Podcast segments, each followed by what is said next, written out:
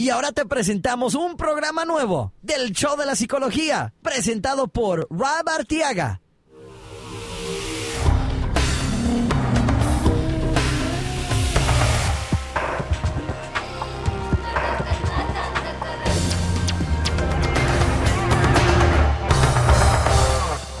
Bienvenidos a este el segundo episodio de nuestro programa El Show de la Psicología con su presentador Rob Arteaga, su psicoterapeuta.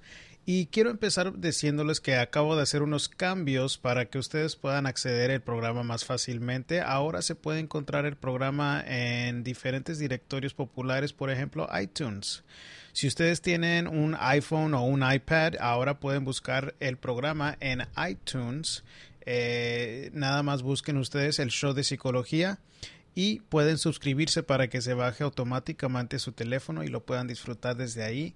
También si mm, tienen un teléfono Android o un teléfono Windows Phone, pueden este, ir directo a el Ahí tengo otras maneras de que pueden ustedes escuchar el programa, por ejemplo en Stitcher. Stitcher es una aplicación donde uno puede agregar diferentes programas. Cuando ustedes quieran escucharlos, lo descargan ahí y lo escuchan directamente. También si los gustan eh, escuchar el programa directamente en su teléfono, pueden irse directamente a showdepsicología.com y ahí está el audio disponible para ustedes. Este, vamos a empezar el programa hablando un poquito sobre lo que vamos a cubrir hoy. Vamos a hablar sobre 50 distorsiones cognitivas que tenemos ahora es ah, lo que se quiere decir distorsiones cognitivas es básicamente maneras que eh, distorsionamos pensamientos sobre diferentes cosas que nos pasan. Entonces, una distorsión es como cómo es que negativamente podemos interpretar algo que nos sucede hay eh, el, ah, ah, un artículo en Psychology Today donde nos eh, informan sobre diferentes distorsiones comunes y vamos a hablar sobre unas de ellas para poder este, ver cómo nos pueden ayudar a, mejorar nuestras decisiones y para entendernos mejor y eh, para entender otras personas mejor también.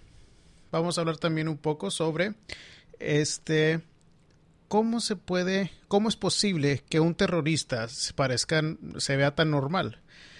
hace aproximadamente dos semanas acaba de suceder la tragedia de Boston en donde estuvo un chico de 19 años y junto con otros jóvenes que eh, eh, pusieron unas bombas en el maratón y pues realmente el chico este no tenía eh, la facha de un terrorista, pero vamos a hablar sobre eso. ¿Cómo, cómo es posible que un terrorista parezca tan normal?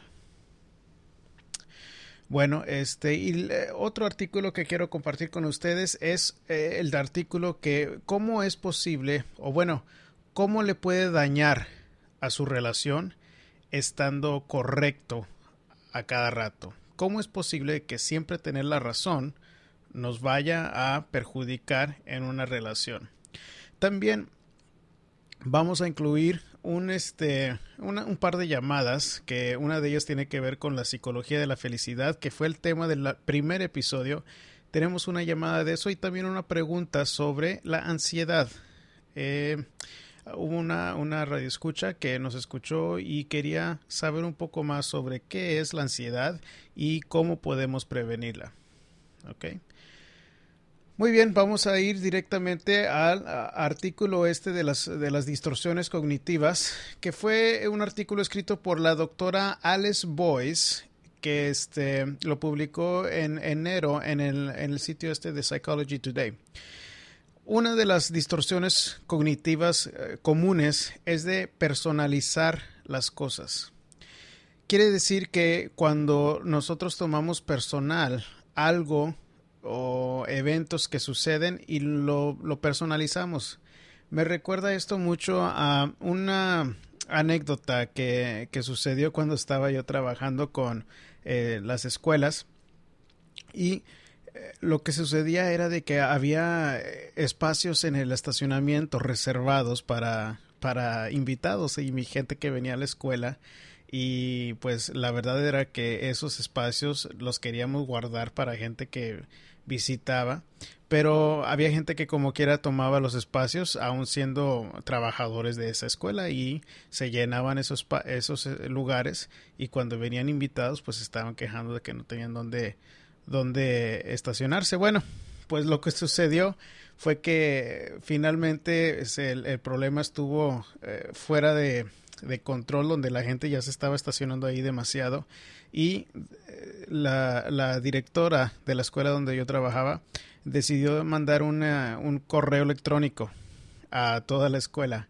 Y entonces uno, de los de los ah, de los maestros que estaba ahí en la escuela me dice hijo eso pues mira fíjate que el único día que yo decido eh, estacionarme ahí en, en, el lugar reservado para los visitantes es el día que mandan el correo. Hijuela, qué, qué suerte la mía. Estaba personalizando ese evento cuando la verdad no tenía nada que ver el hecho de que ese correo lo mandaran a, a causa de que ella se estacionara ese día. Nada más sucedió este que había gente grande de edad que estaba llegando a la escuela y pues pidieron que, que, la gente que estaba ahí en esos espacios que pues les dieran eh, la oportunidad de estacionarse ahí. Y no tenía nada que ver con, con, el hecho de que la maestra ella esa fuera estacionarse ahí que el correo fuera dirigido al, al hecho de que ella se estacionó ahí. Entonces eso es una de las distorsiones cognitivas que pueden suceder, que nosotros personalizamos y lo tomamos este eh, personal, algo que sucede y la verdad es de que puede haber un sinfín de razones por las que pueden mandar ese tipo de, correos, que puedan suceder diferentes cosas, que no lo no, no es necesariamente que sea algo contra nosotros. Bueno, una otra de las distorsiones cognitivas comunes es leyendo la mente o suponiendo que alguien más eh, sepa lo que uno está lo que uno está pensando y realmente pues eh, yo creo que esto es algo que sucede mucho en las relaciones. En las relaciones tenemos muchos malentendidos sobre qué es la expectativa que tenemos sobre diferentes cosas, sobre diferentes temas que queremos platicar o que sentimos como que deben suceder ciertas cosas y estamos suponiendo que la otra persona puede leer nuestra mente y creo que esto sucede más con las mujeres que los hombres en el aspecto de que las mujeres eh, tienen la expectativa que los hombres van a saber qué es lo que las mujeres están esperando o lo que las mujeres quieren y suponen y cuando no se cumple alguna expectativa que ellas tienen por el hecho de que el hombre no supo leer qué era lo que, tenía la mujer en la mente, pues ahí es ahí donde empiezan los problemas, ¿no? Esa es otra de las, de las distorsiones cognitivas que pueden suceder cuando estamos pensando que la otra persona puede leer nuestra mente. Ah, otra distorsión cognitiva común es este el catastrofismo. ¿Qué quiere decir el catastrofismo? El catastrofismo es cuando estamos pensando que todo es una catástrofe. Este, muchas veces esto sucede eh, cuando las personas se ponen muy ansiosas, eh, piensan que pues tal vez hacen algo mal y, ya nada más porque hacen esa cosa mal van a suceder otras cosas que lo vayan a meter en problemas con su esposa, con en su trabajo o X razón y todo se convierte en una catástrofe. Y esa misma mentalidad los paraliza de poder seguir adelante con otras metas que ellos tengan o que eh, eh, simple y sencillamente en cumplir las tareas diarias, rutinarias que tenemos para nosotros. Es importante este ser tener compasión hacia uno mismo. Eh, hablamos sobre esto la semana pasada en las personas que son más felices no están haciendo una catástrofe de todas las cosas que les suceden. Tienen un poco más de compasión a sí mismos y así es más fácil perdonarnos y seguir adelante con las cosas que queremos que sucedan en nuestras vidas. Este otra de las distorsiones negativas comunes es el cuando uno recuerda eh, interacciones sociales o como cuando vemos a una persona o estamos interactuando con una persona y las recordamos negativamente. Eh, esto eh, tiene que ver con la percepción. Por tan mal que vaya, que vaya, que haya sucedido un, un, evento, un disgusto con alguien, siempre hay algo positivo en lo que nos podemos enfocar esto eh, lo puedo lo veo yo normalmente con parejas que están ya batallando que están a punto de divorciarse este eh, lo están viendo nada más lo negativo de una situación de, de lo que está pasando en las en la relación. Y sí por tan es, es muy es muy este desgastante los, eh, los argumentos que estén alegando a cada rato que los hijos se vean afectados, pero por tan mal que esté sucediendo, que esté una situación, siempre hay algo positivo en lo que nos podemos enfocar para que no nos afecte tan negativamente. Eh, por ejemplo, si eh, están en una relación donde están alegando demasiado, pero tal vez eh, todavía estén tengan un techo bajo su cabeza, este tengan un techo donde vivir, perdón, y también tengan salud, que tengan trabajo, buen trabajo, pues mucha gente ya no ve eso cuando están en una situación muy difícil, nada más se enfocan en lo negativo y es muy difícil poder seguir adelante o mejorar esa situación si nada más nos estamos enfocando en lo negativo.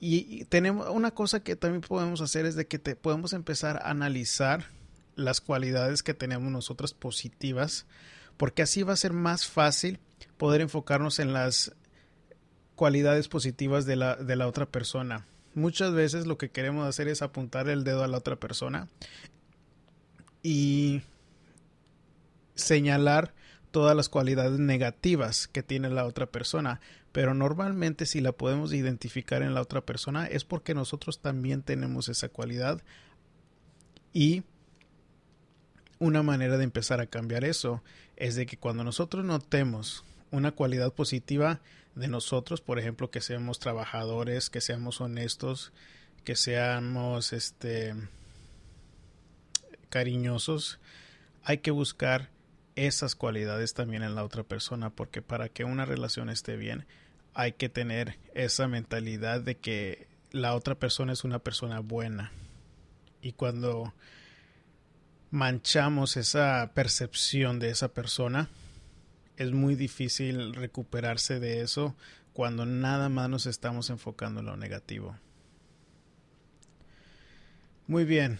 Este otras de las distorsiones cognitivas comunes es de que estamos eh, que creamos que las reglas no se apliquen a uno a uno a nosotros mismos entonces muchas veces sucede esto uh, en, en uh, cuando no sé estoy pensando tal vez como cuando estamos en, en, en el en manejando y que de repente alguien no tenga la precaución de poner su señal para cambiarse de carril y que se mueva y nos, nos, nos enojamos porque esa persona no, no tuvo la, la, consideración de poder eh, prender ese foco para poder moverse de, de, de carril y cuánta cosa.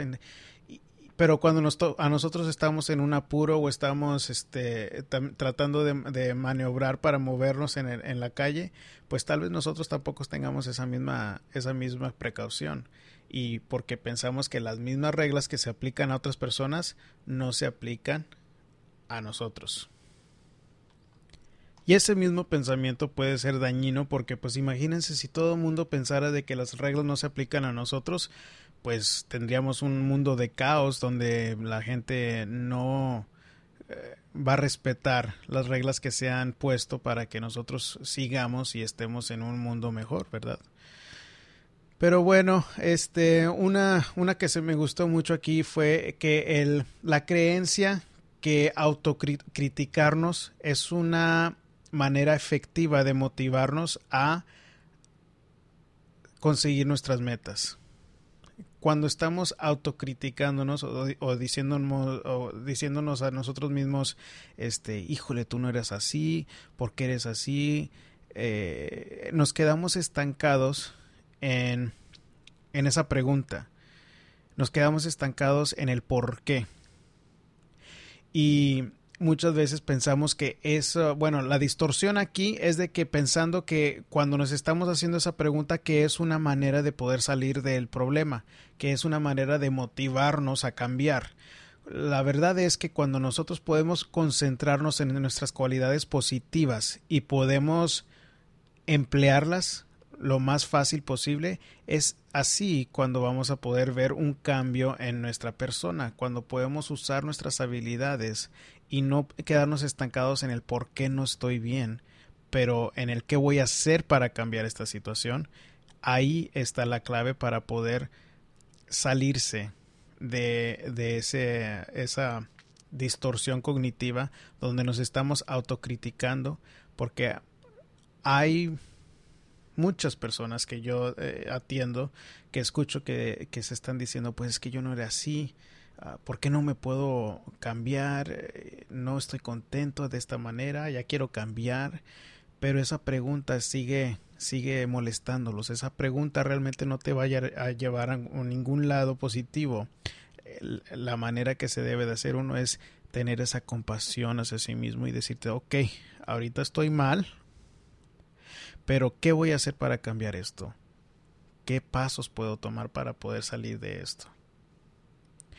Otra distorsión cognitiva es reconocer que sentimientos son causas de comportamiento, pero no reconocer que también el comportamiento influencia nuestros sentimientos. ¿Qué quiere decir eso? Eso tiene muchas palabras grandes en esa distorsión, ¿no? Básicamente lo que quiere decir, un ejemplo que ponen en el artículo es como, por ejemplo, decirnos, cuando tenga más energía voy a hacer ejercicio, pero no pensar que cuando hago ejercicio me va a dar energía. Nuestro comportamiento influencia nuestros pensamientos y nuestras emociones.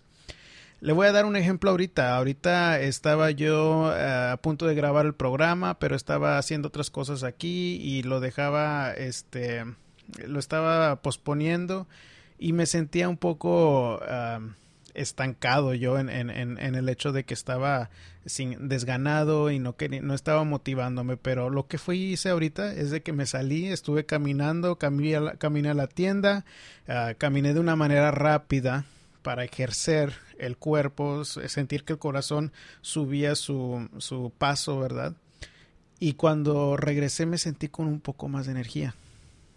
Entonces, a eso se refiere esta distorsión es, es eh, saber que nuestro comportamiento tiene una influencia perdón, tiene una influencia sobre nuestros pensamientos y nuestros sentimientos. Quiere decir que cuando toma acción, eso le va a ayudar a sentirse diferente. Esa es esa distorsión eh, común que también existe. Otra de las distorsiones cognitivas que también sucede muy seguido es eh, la mentalidad de todo o nada. Este, esto puede ser, se puede manifestar en el, en el estudiante que le encanta tener puros cienes. Y haz de cuenta que si no tiene puros, puros soy un fracaso completo. Esto es lo que se refiere en la mentalidad de o todo o nada. Aquí es importante darnos espacio para tener áreas grises y no tener el pensamiento de blanco y negro. Porque cuando tenemos el pensamiento de blanco y negro es, estamos siendo personas extremistas de que si no sucede esto tal y como yo quiero, pues no va a funcionar. Y es importante pensar también en cómo vamos a balancear eso, cómo, cuál va a ser una manera justa donde podemos balancear la meta y qué espacio vamos a darnos para ser flexibles por si acaso no la conseguimos exactamente a 100% como la queríamos. Ok. Y creo que vamos a hacer una más aquí, una distorsión nada más. Muy bien. La última que vamos a cubrir ahora es asumir que nuestro estado emocional se va a quedar igual en el futuro. Que por ejemplo quiere decir que si estamos pensando de que hoy estamos tristes y deprimidos, que nos vamos a quedar en ese mismo estado para siempre o para mañana. Este, ahí creo que nos podemos estancar bastante porque este pues eh, la verdad es de que nuestros pensamientos nuestros sentimientos cambian todos los días dependiendo en el clima o dependiendo en qué hacemos para cambiar ese, ese estado sentimental. Este es importante no asumir que vamos a quedarnos ahí en ese estado pero sí es importante en enfocarnos qué es lo que vamos a hacer para cambiar ese estado emocional, ese estado mental, ese, eh, ese lugar donde no estamos conformes, ¿verdad? Ok. Vamos a seguir con la llamada de Eli y quiero que escuchen su llamada que está relacionada con la ansiedad. Hola Robinson, mi nombre es Eli. Quisiera hacerte una pregunta. Quisiera saber a qué se debe que te den los ataques de ansiedad, cuáles son sus probables causas o síntomas y si me podrías ayudar con qué los puedes prevenir o simplemente cómo se pueden tratar. Gracias, si me puedes contestar esta pregunta, pues te lo agradezco. Gracias. Muy bien, Eli, gracias por tu llamada. Y recuerden que si acaso quieren ustedes llamar con su pregunta, pueden llamar al 832-356-6762. Ese es el número donde pueden dejar un correo de voz. No les voy a contestar, pero sí pueden dejarme un correo de voz ahí y es posible que lo incluya en un futuro programa. Bueno, Eli, eh, estás preguntando sobre la ansiedad, ¿por qué sucede? Realmente depende de cada persona y eh, qué tan grave está la ansiedad. la ansiedad, para empezar, hay que analizar por qué la sentimos. La ansiedad es un sentimiento que ocurre en nuestra persona para movilizarnos. Eh, la ansiedad sucede en una parte primordial de nuestro cerebro o se puede provocar eh, cuando en esta parte primordial del cerebro que nos ayuda o nos pone en alerta. Nos pone en la alerta y nos dice que vamos a hacer una de dos cosas, o nos vamos a defender, o nos vamos a huir para alejarnos del problema y entonces el problema depende de cada persona. Puede ser de que tal vez este el estar ah, entre mucha gente nos cause ansiedad. Es posible de que estar solos nos cause ansiedad. Y la razón por la que esa ansiedad este, se queda ahí es porque nos quiere movilizar, se quiere, quiere hacer algo. Esa ansiedad tenemos que hacer algo diferente. Y una de las maneras que yo veo la ansiedad es de que es energía que no usamos. Esa energía, si te pones a pensar, cuando estamos ansiosos, estamos inquietos, eh, nuestro corazón eh, empieza a latir más rápidamente, eh, esa energía que normalmente no usamos. Entonces, una manera de de trabajar con la ansiedad es canalizando esa energía. Cuando usted sienta esa ansiedad, es importante hacer algo para canalizar esa energía y lo que puede hacer varía mucho de persona a persona. Hay gente que le gusta hacer ejercicio, y esa es una manera excelente de, de sacar, de canalizar la, la, ansiedad, porque lo que sucede es que esa, esa ansiedad nos acelera el cuerpo y esa aceleración causa tensión que se queda estancado en nuestros músculos.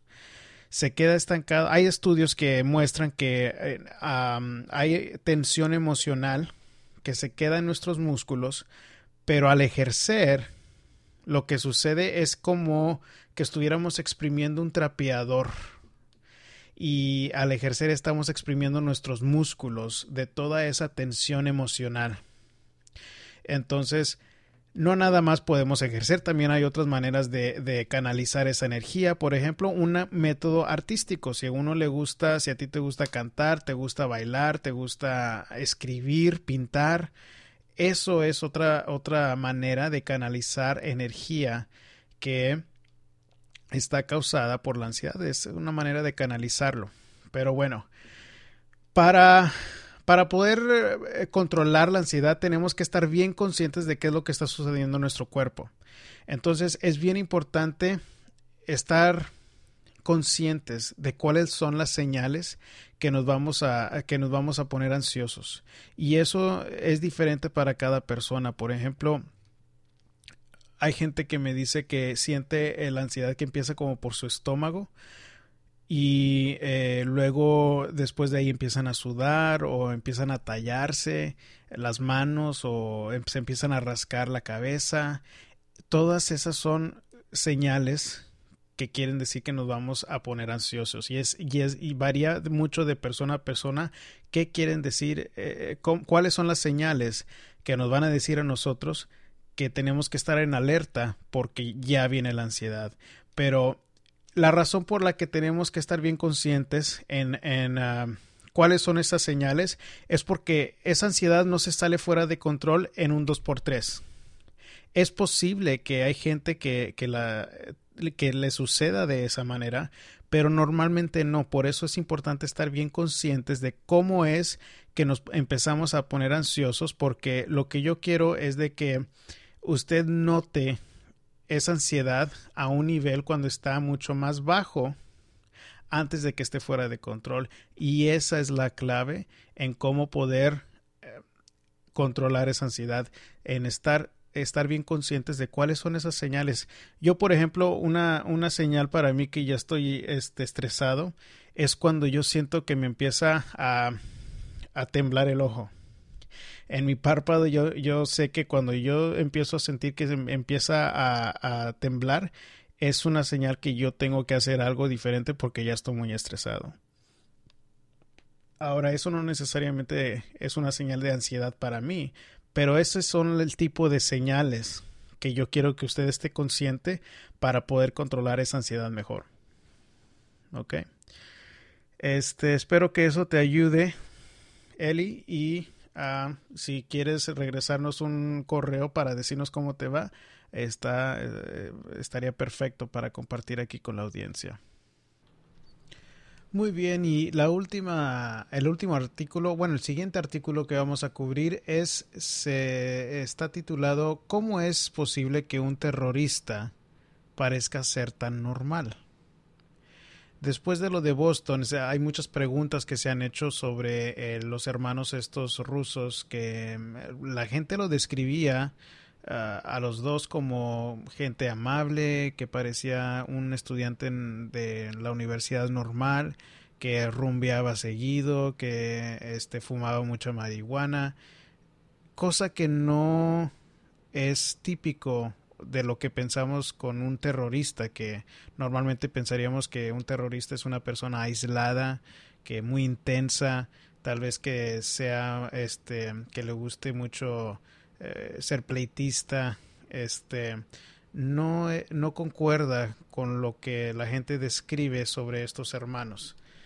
Pero bueno, este, algo que sí se, algo de trabajo que sí se ha hecho en, en, el área de la psicología es lo que le llaman la autocomplexidad.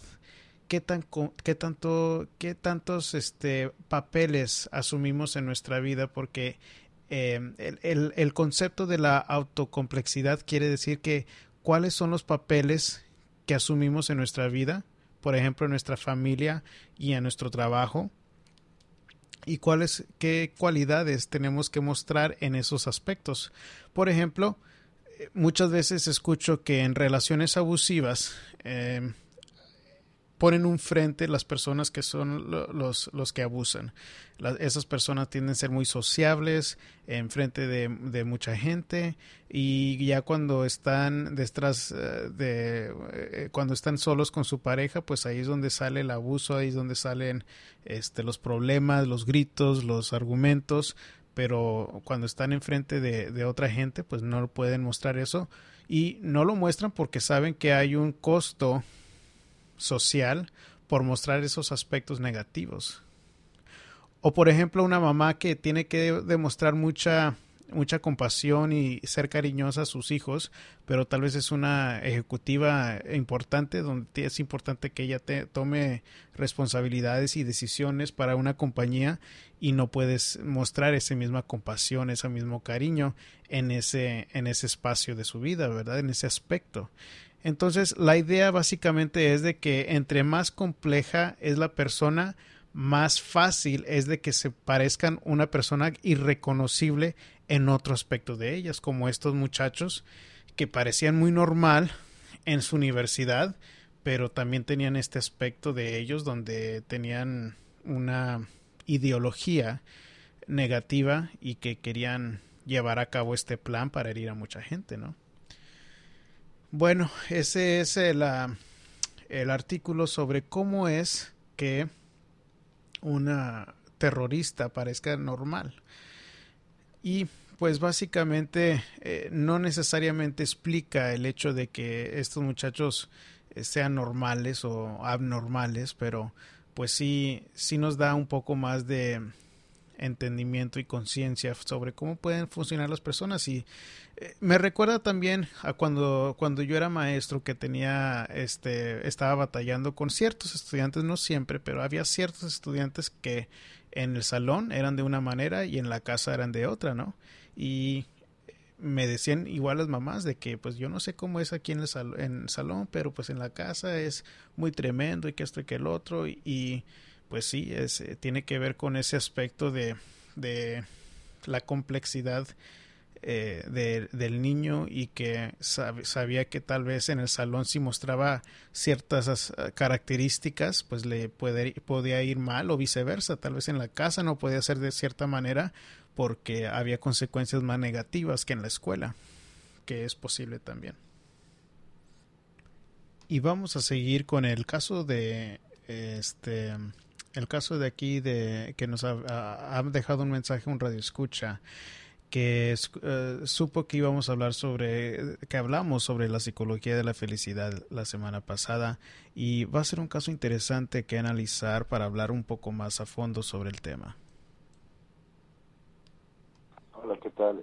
Mi nombre es Jorge y estoy hablando porque sé que en este episodio el tema es de la psicología de la felicidad. Y pues quería compartir un poco sobre cómo yo encontré la, felicidad, eh, todo lo que tuve que vivir eh, para finalmente ser, feliz. Creo que tengo que comenzar en mi niñez, cuando estaba niño, este, siempre quise ser especial o, sentirme querido por mi papá. Entonces, de eso me, traté de siempre de, de, complacerlo en esto y aquello y tratar de ser más como mis hermanos. Siendo homosexual, mi papá yo creo que lo notaba y, y y nunca fue cariñoso conmigo, de hecho siempre me me hacía menos, me decía que era malo y se frustraba mucho conmigo. Entonces, yo creo que en ese punto yo comencé a siempre tratar de de, de satisfacer a las otras personas y nunca tomarme en cuenta, siempre era de tratar de ser buen niño, buena persona, de ser bueno, cariñoso y independiente de lo que yo sentía, ponía mis sentimientos por último y siempre venía lo, lo que quería la otra persona. Entonces cuando yo crecí,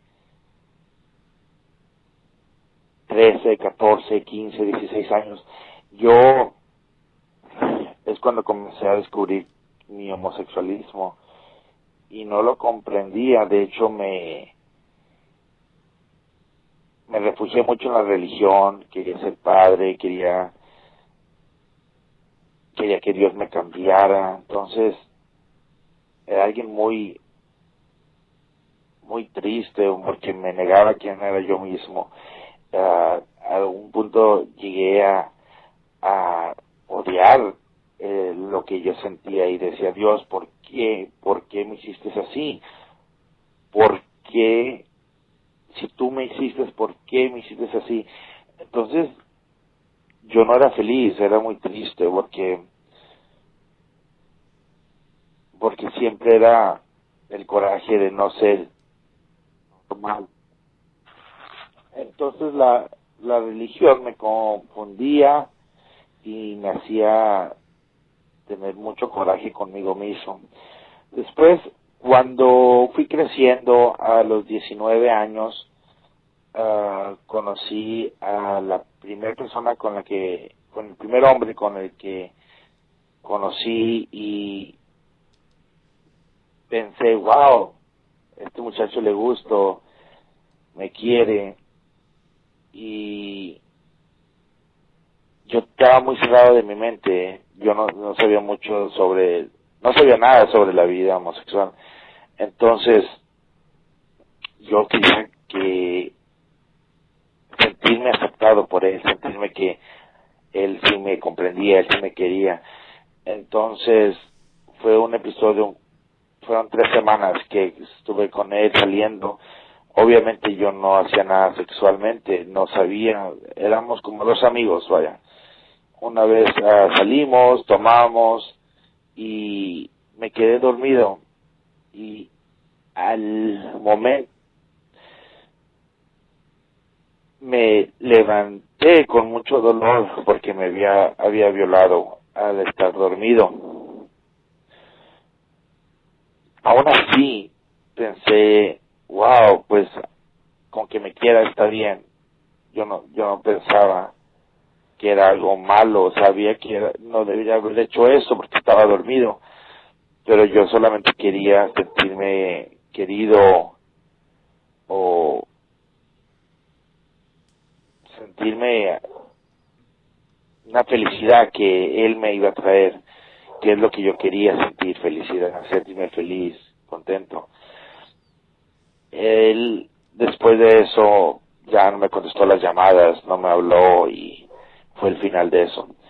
Entonces comencé a sentirme muy triste porque si era siempre querer el sentir la felicidad, que alguien me diera esa felicidad que yo buscara, sentirme la aprobación, el sentirme querido. Uh, después vino otra persona y esa persona comenzó a, a golpearme, yo viví tres años con esa persona y lo aceptaba, lo aceptaba porque me sentía feliz. Yo me sentía feliz al lado de esa persona, aunque él me golpeaba, porque cuando no me golpeaba estaba muy bien y me hacía sentir querido, me hacía sentir que tenía una familia yo con él. Uh, aunque cuando me golpeaba era muy. Era muy difícil, este era lo que nos quería decir Jorge y yo conozco su caso, Jorge es este uno de mis mejores amigos y yo sé que fue muy difícil de que dejara el mensaje este y le quiero agradecer bastante porque yo sé que tomo mucho de su parte para querer compartir, pero quería compartirlo para que analizar su caso y ayudarle a, a otras personas que han estado en un caso similar, ¿no? Y están muy claros ciertos patrones en lo que nos cuenta Jorge, que es de lo más importante cuando queremos analizar eh, qué es lo que sucede con nosotros, de dónde empiezan y está muy marcado el rechazo que sentía Jorge por su papá, está marcado esa externalización de la felicidad eh, en el, en el hecho de que nos cuenta que siempre estaba buscando esa felicidad externa esa felicidad externa, esa aceptación que no recibió de su papá.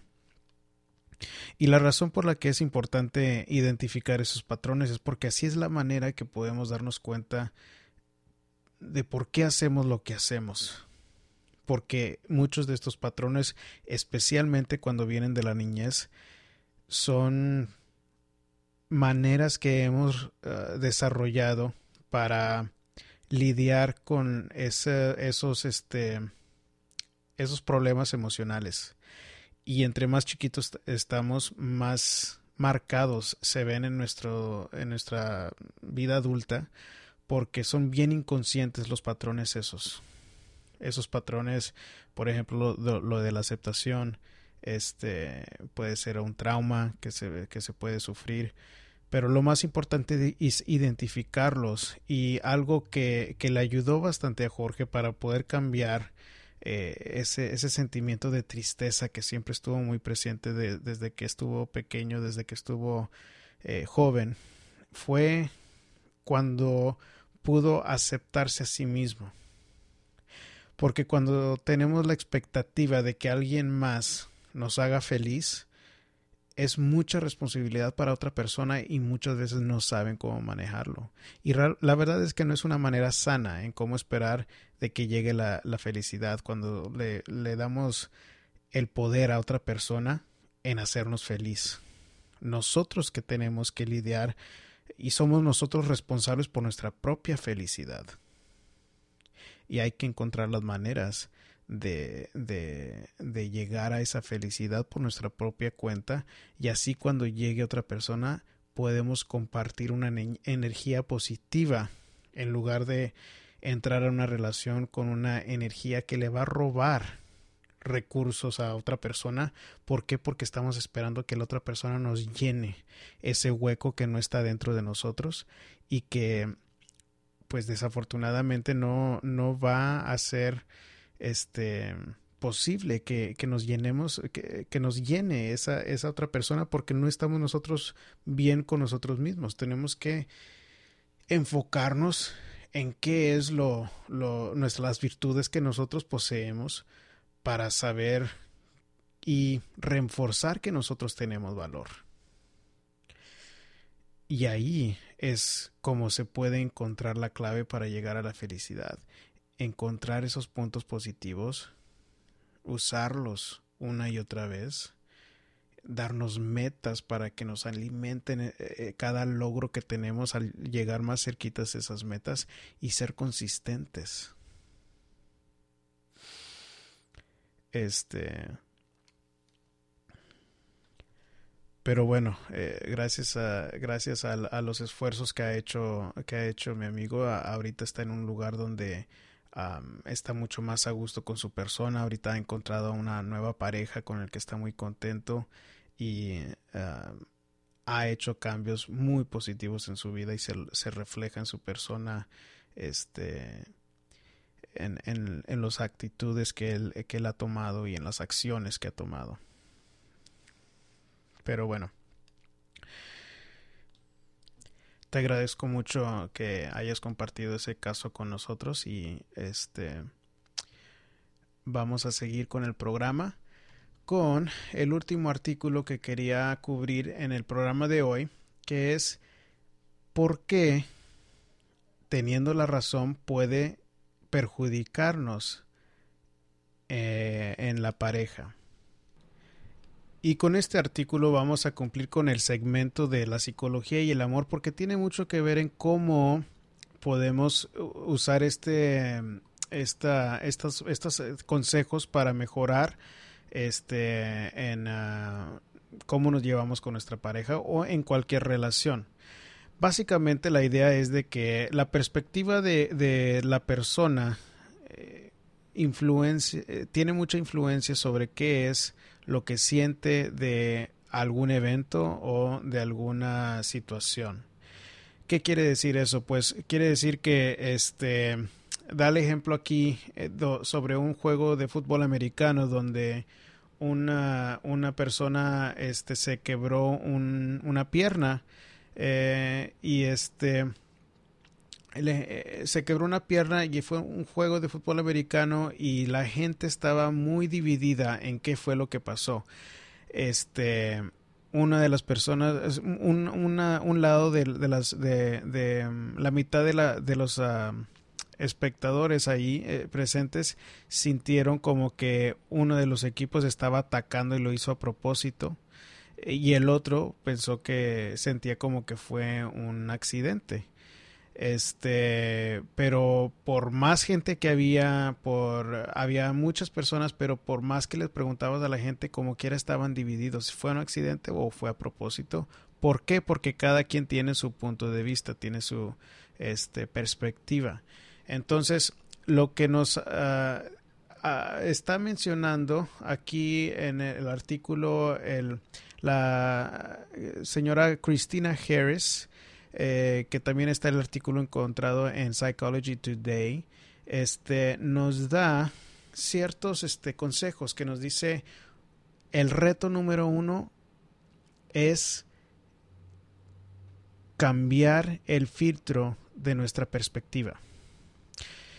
Muchas veces, y, para empezar, cuando están eh, en una situación con su pareja o en alguna relación donde sienten que van a alegar, eh, algo que les puede ayudar bastante es encontrar algo en común. Eh, por ejemplo, si los dos, si, si la sugerencia que da aquí es de encontrar cuáles son las intenciones de la otra persona antes de hablar. Porque si no saben, cuando uno sabe las intenciones de la otra persona, es mucho más fácil en pensar eh, menos negativo hacia eh, lo que causó la pelea. Entonces, si este uno dice algo como que sabes que mi intención no es pelear, así que prefiero tranquilizarme porque ahorita estoy demasiado alterado para poder solucionar algo pues ahí y, lo más probable es de que la otra persona quiera aclarar algo también, pero tal vez la otra persona también no tenga la intención de pelear. Y si ambos tienen eso en común, usen eso para poder resolver y platicar más este tranquilamente y así resolver el problema o tratar de entenderse mejor eh, según lo que haya, pasado. Otra de las sugerencias este, tiene que ver con nuestra mente y el reto es que nuestra mente usa eventos del pasado como este leña para el fuego en cómo vamos a hablar sobre un problema. ¿Qué quiere decir eso? Quiere decir de que si nosotros en el pasado hemos alegado por cierta, por un, un problema que sigue, sigue sucediendo, eh, tenemos la tendencia de empezar a recordar todas las cosas negativas de esta persona y qué es lo que ha hecho para ah, contribuir de una manera negativa a este problema. Este, la sugerencia aquí es de que cuando uno se dé cuenta que está empezando a recordar memorias negativas, que esfuércese para acordarse sobre los momentos cuando se sintió conectado y este que la otra persona le mostró cariño para poder retar esos pensamientos y compártalos con la persona. Compártalos para así minimizar la secuencia negativa que puede suceder que rompe la conexión con la persona y mantiene el conflicto a flote, mantiene, mantiene el, el conflicto este, en ese momento y no ayuda a suceder nada. No ayuda a resolver nada en esa, en esa situación. Entonces, cuando se dé cuenta que usted esté eh, empezando a, recordar todas las memorias negativas, empiece y esfuércese, dígase usted mentalmente, ok, yo sé que tengo la tendencia de recordar todo lo negativo, pero empiece a recordar cuáles son los momentos donde usted se siente, se sintió conectada con esa persona, cuando se sintió que la otra persona le mostraba cariño. Compártalos con la persona y esto les va a ayudar a minimizar el nivel de conflicto que está sucediendo en ese momento. Y por último, la sugerencia es de incrementar el entendimiento del punto de vista de la otra persona. Porque el reto que tenemos es de que estamos nosotros como humanos em, diseñados para enfocarnos en lo negativo. Esto sucede como una de, un mecanismo de defensa que nos ayuda a poder a darle atención a cualquier cosa negativa que ponga a nuestra sobrevivencia a riesgo. Entonces, esto es algo muy primordial en nosotros como humanos de, que tenemos eh, esa habilidad de detectar negatividad y como somos estamos tenemos esa, esa, ese diseño eh, tendemos a enfocarnos mucho en lo negativo. Pero la sugerencia de aquí es empatizar con la otra persona, que es, que quiere decir que, que tenemos que esforzarnos para ponernos en el lugar de la otra persona, para saber qué es lo que siente, qué es lo que ella ve o él ve de su punto de vista. Y es una habilidad mucho más fácil de, eh, de hacer que decir, de ponernos en los zapatos de otra persona para poder saber qué es lo que sienten, qué es lo que piensan. Y encontrar o buscar el entendimiento de qué es lo que pasa por su mente y creo que cuando no podemos hacer esto es cuando la otra persona se siente como que ya no la entienden, como que no la escuchan y eso es un factor muy importante en sentirnos satisfechos con una relación. Muy bien, y eso nos trae al final del programa que vamos a, tener el segmento de la psicología y los sueños. Les había dicho la semana pasada que es un tema que me apasiona, los sueños y la psicología, y cómo lo que vamos a hacer es cómo ayudarnos a entender mejor los sueños, que por cierto que si tienen algún sueño que quisieran analizar aquí en el programa, uh, hablen al número que había compartido uh, hace rato y lo voy a hacer antes de terminar el programa. Este, pero uh, algo que podemos discutir en este segmento es pensar en las personas que aparecen en nuestros sueños. Muchas veces, este, aparecen personas y nos, que, nos despertamos pensando, híjole, pues eh, acabo de soñar esta persona, ¿qué estará pasando con él? ¿Estará bien? ¿Estará mal? Lo que tenemos, lo que es importante eh, tener en cuenta es que las, uh, las personas que aparecen en nuestros sueños representan algún aspecto de nosotros mismos.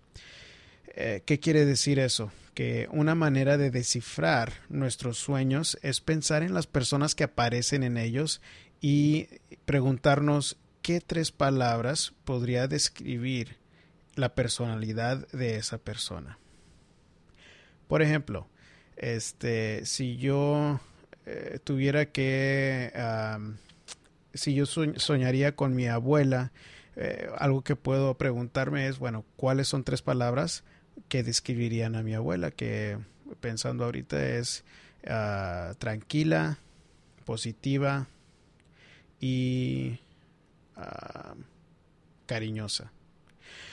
Entonces, si yo estoy soñando con ella, es, uh, y no, no, quiere decir que yo soñé con ella, nada más lo estoy usando como un ejemplo, pero si yo soñara, soñara con ella, yo me haría esas tres, estas, usaría esas tres palabras para ayudarme a pensar, ok, ¿qué ha sucedido en, el, en, los últimos, en las últimas 24 a 48 horas que tienen que ver con el cariño, el, lo positivismo y este la otra palabra que ya se me olvidó cuál fue que usé para describirla.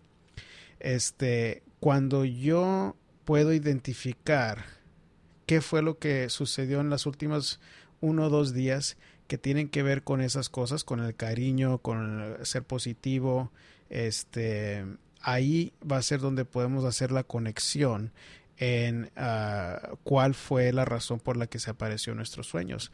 Otra cosa importante que este, tomar en cuenta es cómo interactuamos nosotros con esa persona. Estábamos caminando, estábamos lejos, estábamos cercas, eh, en qué lugar estábamos, pero las interacciones, por ejemplo, si yo estaba muy cercano a ella, tal vez quiere decir que yo estaba muy cercano a una parte positiva, una parte cariñosa de mí mismo en ese momento de mi vida. Tal vez estaba alejado de ella en el sueño y lo puedo analizar de la misma manera eh, que en ese momento de mi vida yo estaba alejado de una, una parte positiva de, de mi persona y una parte cariñosa que está muy lejana ahorita, que necesito tal vez, me está tratando de decir mi inconsciente que quiero llegar a estar más cercano a esa parte positiva, a esa parte cariñosa que yo sé que puedo hacer. Y con eso llegamos al final de nuestra segunda sesión eh, del show de la psicología con su psicoterapeuta Rob Arteaga. Este, suscríbanse al programa, dejen comentarios porque eso nos ayuda mucho a crecer y, crear una comunidad alrededor del programa. Este, ah, pronto voy a agregar en el sitio de internet ah, los links a donde puedan encontrarnos en Facebook, porque también pueden buscar el show de psicología en Facebook, estamos ahí. Estoy en Twitter bajo el nombre Rob guion bajo Arteaga. Entonces es el símbolo arroba Rob guion bajo Arteaga. Ahí estoy, me pueden encontrar en Twitter. Y también me pueden encontrar en Google Plus. En Google Plus este, eh, vamos a crear una, una, comunidad alrededor del programa y así poder compartir artículos de psicología, tal vez casos que ustedes quieren que, que la comunidad ayude a, en algún tipo de consejo y mucho más. Este, estamos empezando este programa, espero que les esté gustando. Déjenme comentarios en Facebook o ahí mismo en, el, en la página del show, el show de psicología.com o si quieren su propia consulta, vayan a la parte de servicios en el, en el internet, ahí en la página, para poder ayudarle con lo que se le ofrezca. Yo soy Rob Arteaga y me despido. Hasta la próxima.